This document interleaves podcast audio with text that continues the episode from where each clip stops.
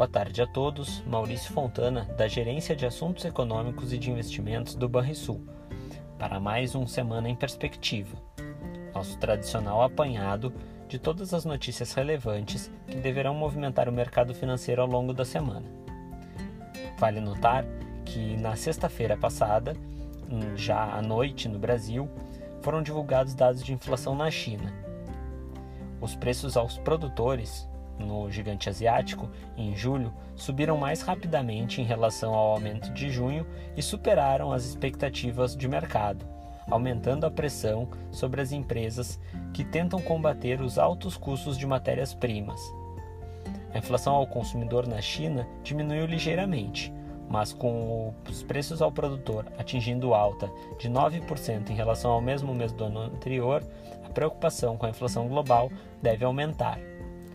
No Brasil, hoje pela manhã, tivemos dados de IGPDI, que registrou inflação de 1,45% em julho, um percentual superior ao apurado no mês anterior e acima da mediana de estimativas de mercado, que previa uma variação mais próxima de 1,1%.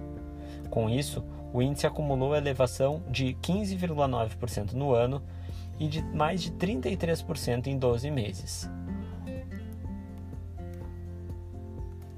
Ainda no Brasil, a Fundação Getúlio Vargas divulgou a primeira leitura do IPCS, o Índice de Preço ao Consumidor Semanal, que avançou de 0,92% no encerramento de julho para alta de 0,97% na primeira leitura de agosto.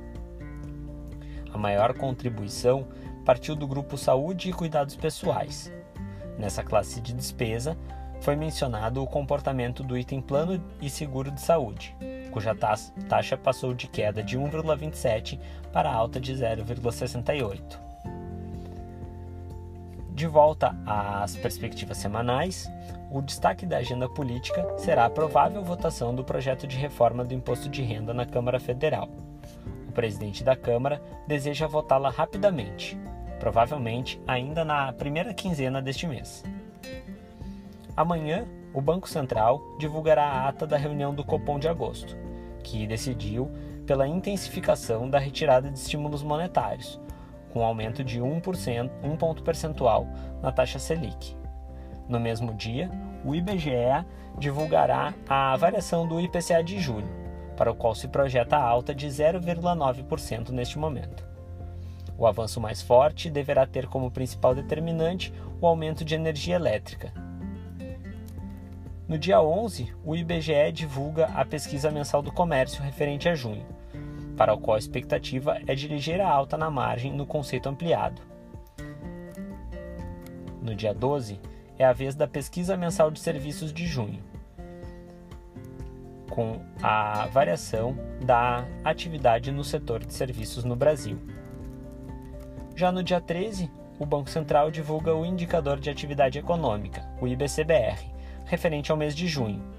Para este, se estima uma alta de 0,5% no mês.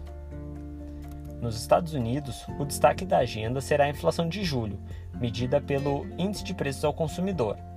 A expectativa é que o IPC e sua principal medida de núcleo desacelerem na margem. O consenso de mercado é de 0,5% para o IPC no mês e de 0,4% para o núcleo.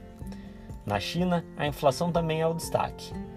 Após a divulgação no dia 8 do IPC e do IPP, a expectativa é que daqui para frente haja desaceleração na comparação interanual. Por fim, na zona do euro, o destaque é a divulgação no dia 12 da produção industrial de junho. Para isso, se espera estabilidade na margem, após uma queda de 1,4% em maio.